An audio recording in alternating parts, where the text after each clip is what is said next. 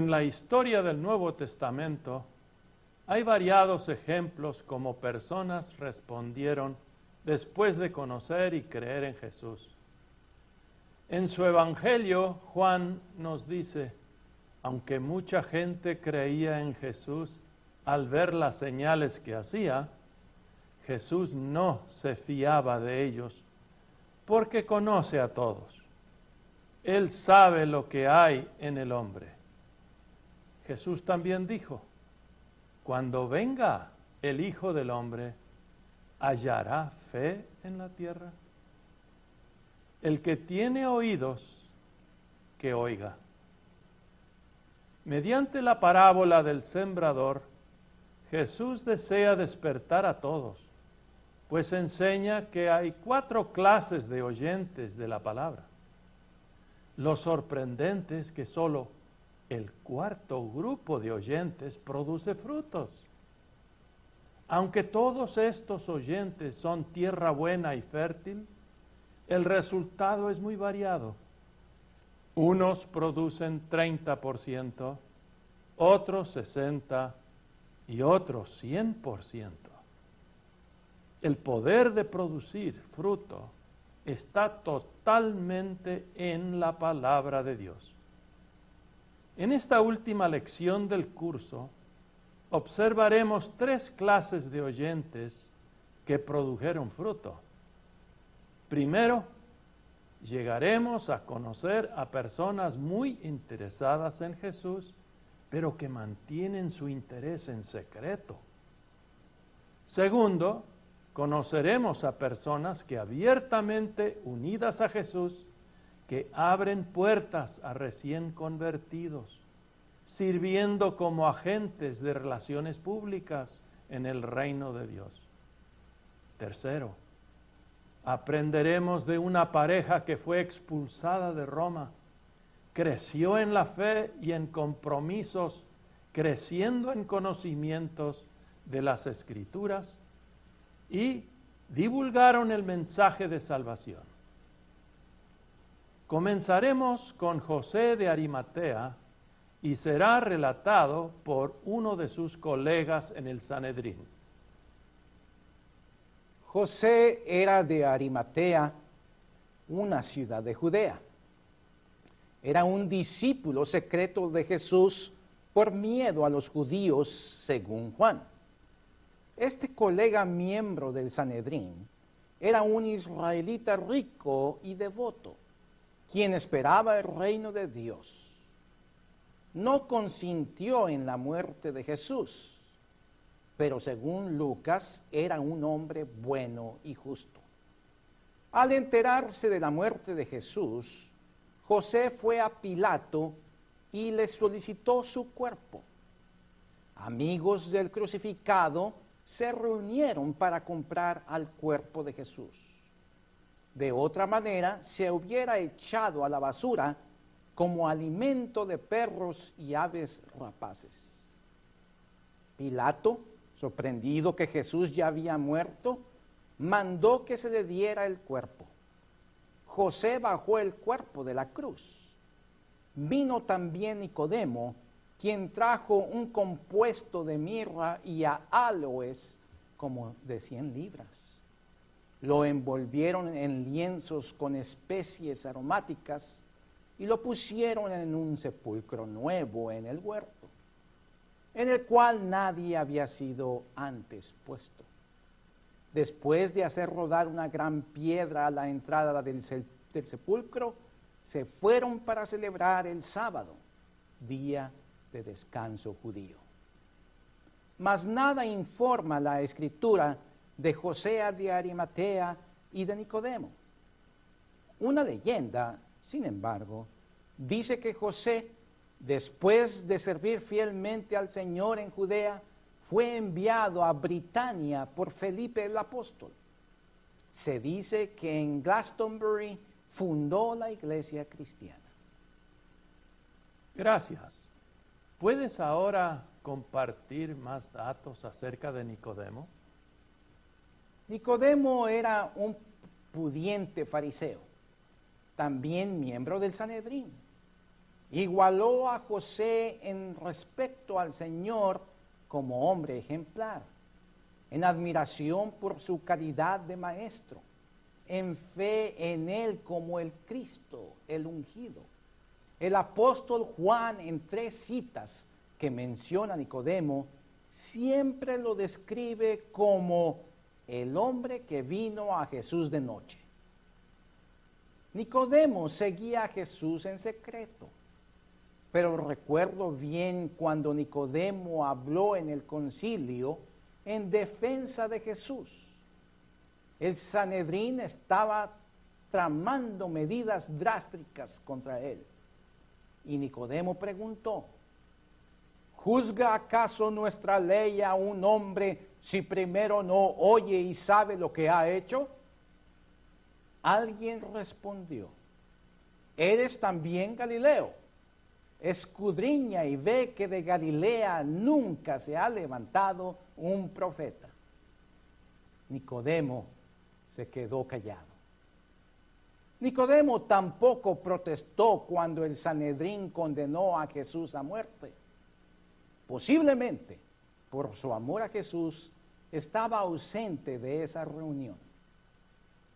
Sin embargo, una vez muerto Jesús, posiblemente avergonzado de su cobardía en tratar de mantener en secreto su lealtad a Jesús, Nicodemo le rindió un generoso servicio. Con José de Arimatea preparó el cuerpo de Jesús, envolviéndolo en lienzos con especies aromáticas que Nicodemo había traído y lo sepultaron en un sepulcro nuevo en el jardín cerca del Calvario.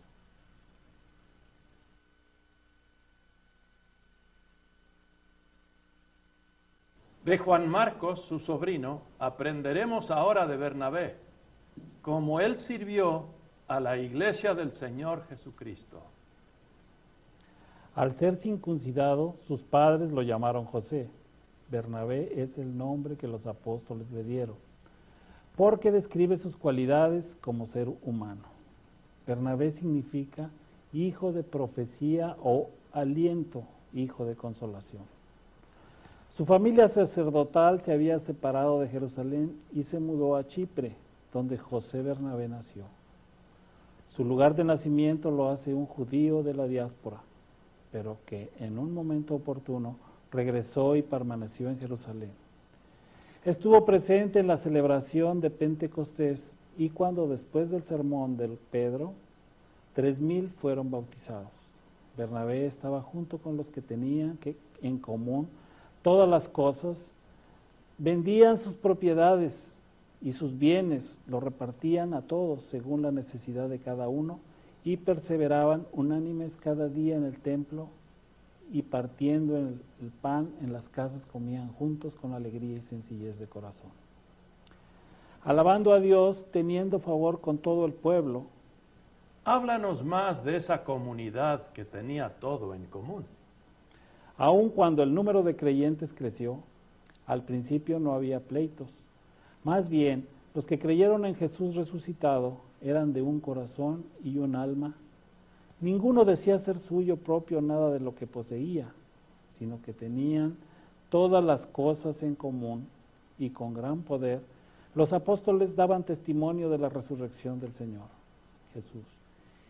Y abundante gracia era sobre todos ellos, así que no había entre ellos ningún necesitado, porque todos los que poseían heredades o casas, las vendían y traían el producto de lo vendido y lo ponían a los pies de los apóstoles. Se repartía cada uno según su necesidad. Mi primo, José Bernabé, fue movido a vender una heredad que tenía y trajo el producto de la venta y lo puso a los pies de los apóstoles. ¿Eran todos tan correctos como Bernabé? Por casualidad habían algunos que aparentaron ser buenos, pero eran engañadores. Lamentablemente habían los que querían engañar a Dios y a la comunidad, pero resulta que solo se engañaron a sí mismos. Fue la pareja de Ananías y Záfira en momentos separados, ambos murieron fulminados. ¿Cuánto tiempo continuó activa esa interesante comunidad? Ya no es mencionada más en los hechos ni en otros escritos canónicos, pero no se debe deducir que debido al silencio ese grupo dejó de existir. Bernabé era hombre de noble personalidad, siempre y cuando pudo ayudó a personas desplazadas que tenían necesidad de protección. Por ejemplo, cuando Pablo llegó a Jerusalén después de escapar de Damasco, porque allí querían matarlo. Bernabé tomó a Pablo bajo sus alas, todo en Jerusalén también le tenían miedo, no creyendo que después de perseguir a los cristianos, después de la muerte de Esteban, ahora fuese discípulo auténtico. Bernabé lo presentó a los apóstoles. Les contó cómo Saulo había visto al Señor en el camino a Damasco y cómo Saulo, después de recuperar la vista y ser bautizado, habló valerosamente en el nombre de Jesús. Al oír los apóstoles hablar con valentía en el nombre del Señor, creyeron que Pablo era sincero mensajero de Jesús. Pero los judíos de habla griega querían matarlo, como lo habían hecho con Esteban. Por lo tanto, hermanos, llevaron a Pablo a Cesarea y lo enviaron a su hogar en Tarso. ¿Por qué me hablas tanto de Pablo cuando el tema es Bernabé? Ya verás, primero tengo que explicarles lo que pasó por causa del martirio de Esteban. Hubo gran persecución. Los esparcidos llegaron hasta Antioquía, pero solo hablaron a los judíos. Al llegar unos de Chipre y de Sirene, hablaron también a los griegos, anunciándoles el Evangelio del Señor. Y la mano del Señor estaba con ellos, y gran número creyó y fue convertida al Señor. Esa buena noticia llegó a los oídos de la iglesia en Jerusalén. Enviaron a Bernabé a investigar, se alegró con lo que vio y oyó. Su gozo aumentó cuando gran número fue agregado al Señor, por sus exhortaciones de mantenerse firmes y fieles en la fe. Había necesidad de más ministros, pero la creciente obra en Antioquía, Bernabé Acordándose de Saulo, Pablo fue a Tarso y lo halló y lo trajo a Antioquía. Todo un año trabajaron juntos en la preparación de obreros para la viña del Señor. Al hablarse tanto de Cristo en las casas, calles y mercados, fue en Antioquía donde los discípulos por primera vez fueron llamados cristianos. Fue también de Antioquía que se envió la primera ayuda de socorro a los hermanos de Judea debido a la gran hambruna para llevarlo recogido a Jerusalén, los ancianos escogieron a Bernabé y Saulo. Noto tu énfasis que Bernabé y Saulo se respetaron mutuamente. Por lo tanto, trabajaron bien en equipo. ¿Tienes otro ejemplo de trabajo unido? Sí, ocurrió de la siguiente manera. El equipo de Antioquía que entrenaba a nuevos obreros y fortalecía en la fe a la iglesia, Incluyó a los siguientes, Bernabé, Simón Níger, Lucio de Sirene, Manaón y Saulo. Mientras ministraban el Señor y ayunaban, el Espíritu Santo dijo, apartadme a Bernabé y a Saulo para la obra a que les he llamado, habiendo ayunado y orado, les impusieron las manos y los despidieron. Enviados por el Espíritu Santo, navegaron a Chipre. En Salamina vieron mi trabajo y después de anunciar la palabra a los judíos, me invitaron a acompañarles el resto del viaje. Acepté acompañarlos.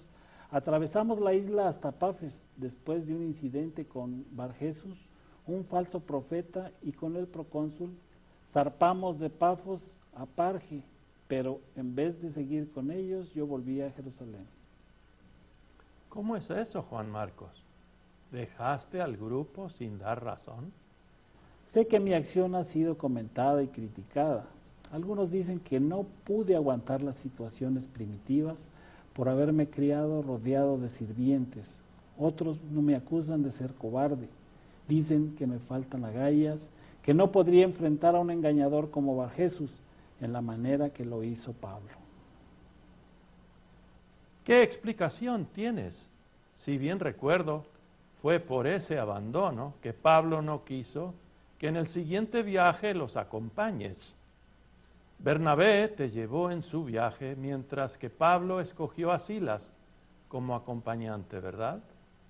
Sí, me es difícil explicar todo eso. De verdad me dolió que en poco tiempo mi tío Bernabé, jefe de la primera expedición, se quedara relegado al segundo puesto en su trato con gente. Bernabé es más tierno que Pablo, pero no lo puedo negar, Dios usa a Pablo por su valor y espíritu. Aunque sufrió mucho en su cuerpo por el nombre del Señor, Pablo es persistente, un dirigente capaz. Bernabé, Saulo y yo somos tres personalidades diferentes, guiados por el mismo Espíritu Santo. Los tres a la vez seguimos teniendo deseos personales. La debilidad carnal de cada uno salió a la luz. En vez de seguir trabajando junto, Dios nos mostró la manera de hacer su obra aparte. Noté que Bernabé también tiene sus debilidades. Por ejemplo, en Antioquía durante la visita de Pedro a esa iglesia, Bernabé, aunque amaba y servía a los gentiles, cayó en tentación y se unió a Pedro, dándole la espalda a gentiles presentes en una comida. Aunque fuese la primera vez, sabemos que cometer pecado una sola vez es romper toda la ley de Dios, como ocurrió con Adán y Eva. Dime, por favor, ¿se reconciliaron Bernabé y Pablo después de esa separación a causa tuya? Gracias por preguntar. Sí se reconciliaron. Ambos reconocieron que solo una persona perfecta en este mundo, el Salvador Jesús, ese Salvador extendió los brazos a ambos y los reconcilió consigo y entre sí mismo. Noten que el relato de Lucas de la conferencia en Jerusalén nuevamente coloca a Bernabé primero, sin decir que fue más importante que Pablo, pero indicando que Bernabé fue mejor conocido que Pablo en Jerusalén. Lo más importante que muestra la reconciliación es cuando Pablo en Corintios menciona con simpatía a Bernabé, quien como un apóstol se mantuvo firme en su trabajo, igual que él. Bernabé gozó de mucho respeto en la iglesia de los primeros siglos. Tertuliano declara que Bernabé fue el autor de Hebreos. Clemente de Alejandría y Orígenes le acreditan haber escrito la epístola de Bernabé, que se asemeja al libro de Hebreos. Sin embargo, hay demasiada evidencia que tanto su contenido y la fecha en que fue escrita la epístola de que Bernabé no pudo haber sido su autor.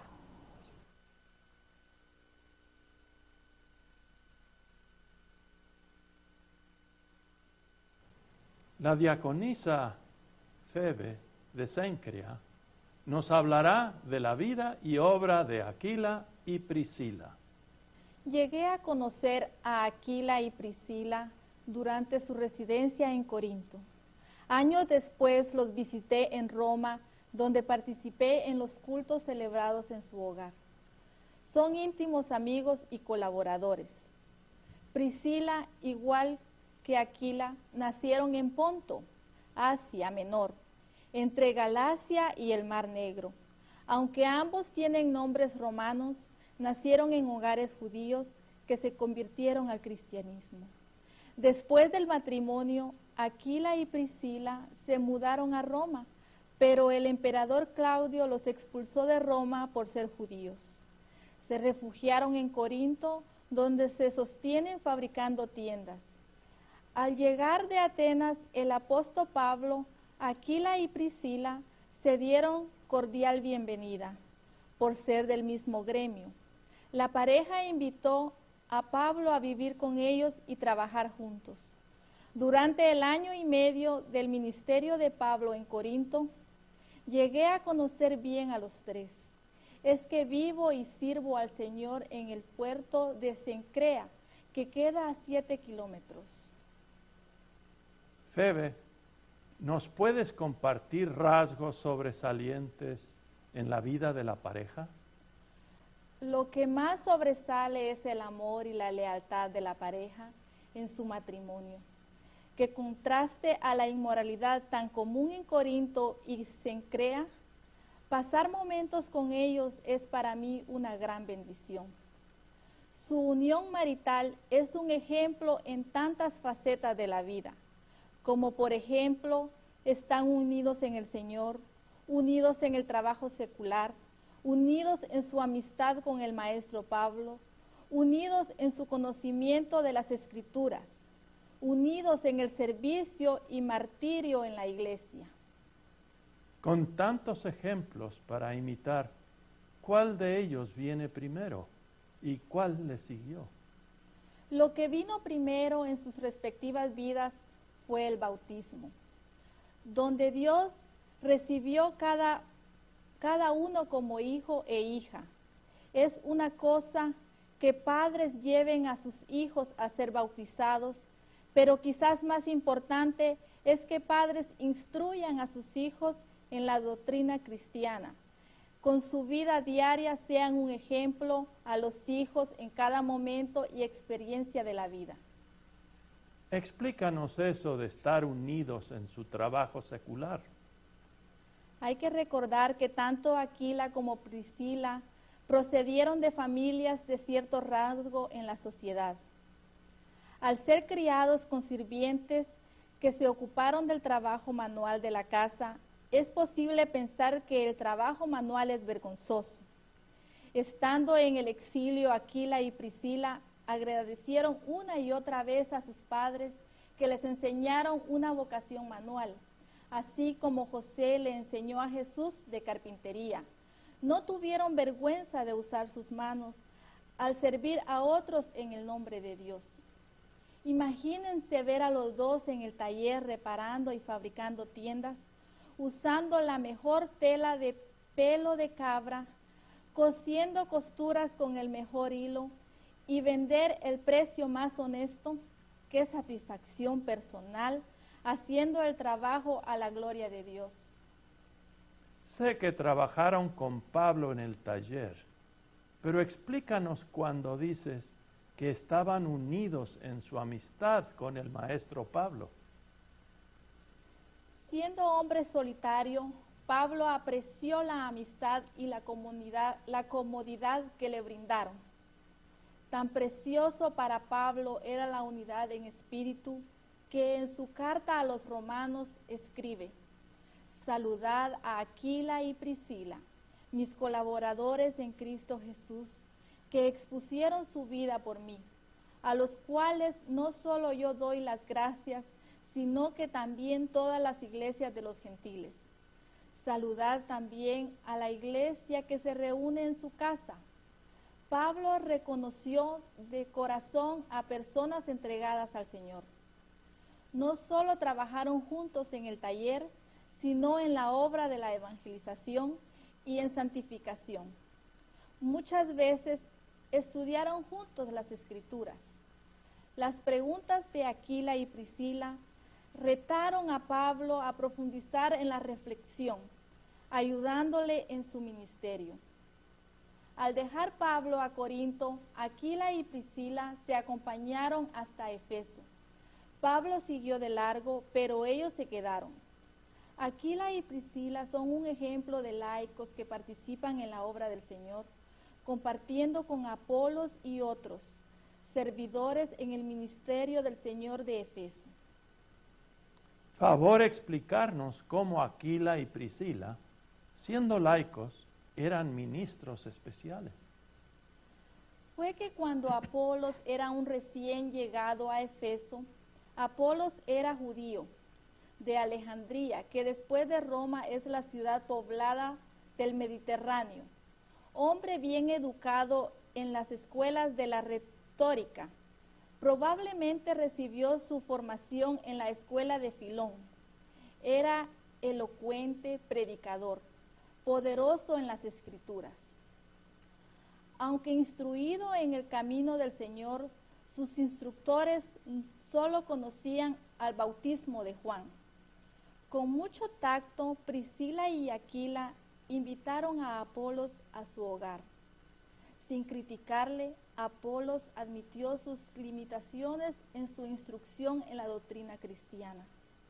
Cuando Priscila y Aquila ofrecieron ayudar, Apolos aceptó ser instruido por ellos. Le hablaron de Jesucristo, de su muerte y resurrección. Enfatizaron que esa muerte y resurrección es central, es el dinamo poder de Dios del bautismo y la Santa Cena. Cuando les agradeció su interés, su delicadeza y tacto en indicarle sus faltas y su espíritu noble al compartir el mensaje central del Evangelio. Cuánta alegría le dio a Priscila y Aquila que el Señor transformó a Apolos en un predicador que anunció todo el mensaje de salvación. La influencia de Apolos aumentó tanto que llegó a competir con Pablo. Cuando Apolos quiso ir a Corinto, en Acaya, la iglesia de Éfeso le dio la carta de recomendación pidiendo que los discípulos lo reciban. Su éxito en Corinto era notable que se granjeó un grupo de seguidores propios. Estos estaban en competencia con los grupos paulinos de Cefas y de Cristo. Para remediar la división, Apolos fue a Éfeso para buscar y recibir consejos de Pablo. Cuando Pablo en Romanos pide que se salude a Priscila y Aquila, él dice que ellos expusieron su vida por mí, a los cuales no solo yo doy las gracias, sino también todas las iglesias de los gentiles. ¿Me puedes explicar esas frases? Todos sabemos que Pablo muchas veces estaba en peligro de muerte. No tanto cuando estuvo en Corinto, pero sí cuando ellos estuvieron en Éfeso. Es posible que durante las sublevaciones en relación al culto de Diana, la diosa de los Efesios, Aquila y Priscila salvaron la vida de Pablo, a quien Dios había consagrado para servir a los gentiles. La frase expusieron su vida por mí suena suave en comparación al original griego, pues dice expusieron sus cuellos por mi vida. Me defendieron y estaban dispuestos a morir en mi lugar. Estaban dispuestos al martirio en defensa del nombre de Dios. Como diaconisa laboré con muchos laicos ejemplares en mis años de servicio, quienes permanecieron fieles al Señor Jesucristo hasta la muerte. Entre los más fieles tengo que mencionar a mis amigos y colaboradores Priscila y Aquila. Aunque estaban dispuestos a defender el nombre de Jesús, no murieron por la espada ni fueron destronados por fieras, pero siguen en mi memoria con mucha gratitud. En esta historia del Nuevo Testamento de dos elecciones, se tocaron eventos, personajes, lugares geográficos que ayudan a entender el cumplimiento de las promesas de salvación hechas en el Antiguo Testamento. Es posible que algunos eventos, personas y lugares geográficos poco conocidos o desconocidos para algunos se puede preguntar, ¿por qué incluirlos en este curso si no se mencionaron en la escuela dominical? Séforis, por ejemplo, la ciudad más importante en Galilea, a seis kilómetros de Nazaret, es tema candente de última hora. En la revista Biblical Archaeological Review de junio 2000 salieron tres artículos sobre Séforis Personalmente creo que estudiantes de las escrituras de cualquier nivel de estudios, en vez de perder interés, serán estimulados a investigar más un tema nuevo y desconocido. Alguien puede reclamar, pero ni una lección fue dedicada totalmente a Jesucristo, centro del mensaje de la salvación centro de la historia del Nuevo Testamento. Para su información, un curso entero dedicado a nuestro Señor y Salvador Jesucristo está en preparación.